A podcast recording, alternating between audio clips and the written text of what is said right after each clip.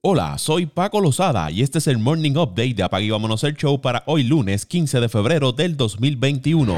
Nikola Jokic tuvo su sexto triple doble de la temporada y los Nuggets de Denver vencieron a Los Ángeles Lakers 122 a 105, terminando la racha de 7 victorias consecutivas de los Lakers. Jokic terminó con 23 puntos, 16 rebotes y 10 asistencias, mientras que LeBron James estuvo cerca de realizar un triple doble por Los Ángeles con 22 puntos, 10 rebotes y 9 asistencias. Jamal Murray anotó 25 puntos por Denver en su tercera victoria consecutiva. En ese desafío, Anthony Davis tuvo que salir durante el segundo cuarto después de lastimarse de nuevo el tendón de Aquiles. Hoy lunes se le realizará una resonancia magnética para conocer la gravedad de la lesión, anunció el equipo. Antes de la victoria del partido frente a Memphis, el jugador de 27 años había perdido los dos partidos anteriores de los Lakers y al momento promedia 22.9 puntos, 8.6 rebotes, 3.1 cerca de dos bloqueos y un robo de balón en poco menos de 34 minutos de juego por noche.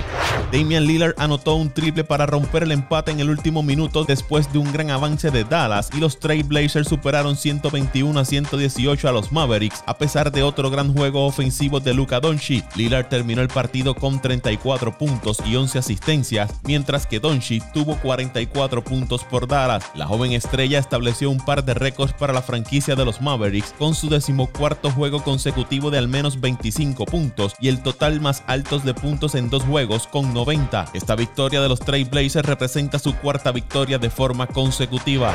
Los Suns de Phoenix lograron su sexta victoria consecutiva cuando vencieron al Magic de Orlando 109 a 90, con Devin Booker anotando 27 puntos y Michael Bridge con 21. Los Suns han ganado 9 de sus últimos 10 partidos. Orlando, que solo tuvo 8 jugadores disponibles debido a lesiones, ha perdido 8 de sus últimos 10 y cayó a 10 victorias y 18 derrotas en lo que va de temporada. Por su lado, los Suns mejoraron a 17 victorias y 9 derrotas. El mejor en la noche por Orlando fue Terence Ross con 23 puntos. Bradley Bill marcó 35 y Russell Westbrook se quedó corto por un rebote para lograr un triple doble y el equipo de Washington venció a los Celtics de Boston 104 a 91. Westbrook tuvo 13 puntos, 11 asistencias y 9 rebotes. Kemba Walker y Jalen Brown anotaron 25 puntos cada uno por Boston, que ha perdido 10 de los últimos 16 desafíos. Jason Tatum, quien ha estado promediando 26.6 puntos por juego fue limitado solo a 6 puntos, la cantidad más baja para él en lo que va de temporada. Toronto cayó ante Minnesota 116 a 112. Carl Anthony Towns tuvo 20 puntos con 11 rebotes. San Antonio le ganó a Charlotte 122 a 110 con 26 puntos y 12 rebotes de DeJounte Murray. Mason Plumlee tuvo un triple doble de 17 puntos, 10 rebotes y 10 asistencias para que el equipo de los Pistons vencieran a los Pelicans 123 a 112.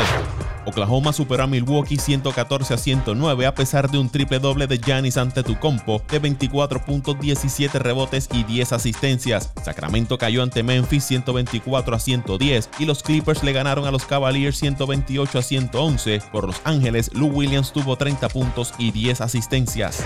Kevin Durant se perderá al menos dos juegos debido a una lesión en el tendón de la corva, lo que se conoce como el hamstring, anunció el equipo. estrella de los Nets no jugará el partido de hoy lunes contra Sacramento y el encuentro del martes contra el equipo de Phoenix. Durant regresó para enfrentarse a los Warriors de Golden State después de haberse perdido tres juegos bajo los protocolos de salud y seguridad. Se desconoce cuándo Durant sufrió la lesión, pero Brooklyn indica que la dolencia fue diagnosticada luego de una evaluación el domingo.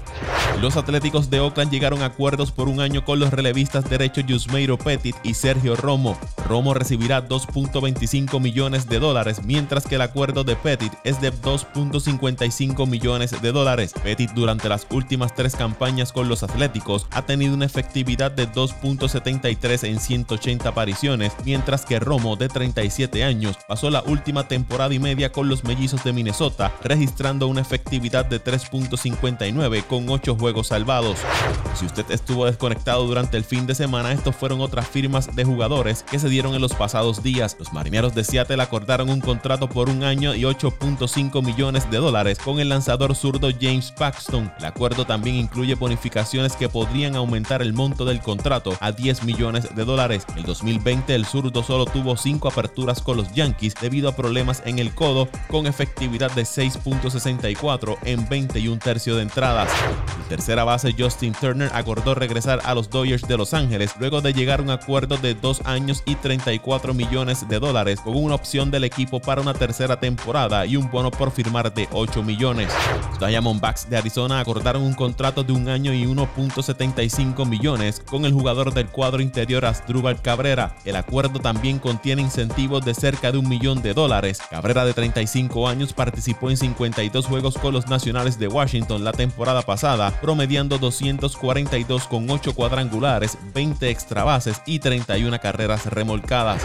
El armador con experiencia en el baloncesto de la NBA, Shabazz Napier, se integró a los entrenamientos de la preselección nacional de baloncesto de Puerto Rico, que se prepara para la tercera y última ventana clasificatoria de FIBA AmeriCup 2022, que se celebrará en el Coliseo Roberto Clemente de San Juan, Puerto Rico esta semana. Napier, de madre puertorriqueña, había sido convocado a la preselección en el año 2012, sin embargo una lesión le impidió ser parte del conjunto. Otros que se incorporaron a las prácticas del equipo nacional fue José Juan Barea y Gian Clavel. Puerto Rico juega este viernes 19 de febrero frente a México y el sábado 20 de febrero ante Bahamas como parte del grupo D. Ambos partidos estarán pautados para las 9 de la noche y serán transmitidos por Guapa Deportes. Estados Unidos lidera el grupo con 4 victorias, 0 derrotas, seguido por México que juega para 2 y 2, Puerto Rico una victoria, 3 derrotas y el equipo de Bahamas también juega para una victoria y 3 derrotas. El Coliseo Roberto Clemente además albergará los partidos del grupo C que está compuesto por República Dominicana, Islas Vírgenes, Canadá y Cuba, quien informó que no participará del evento por la pandemia.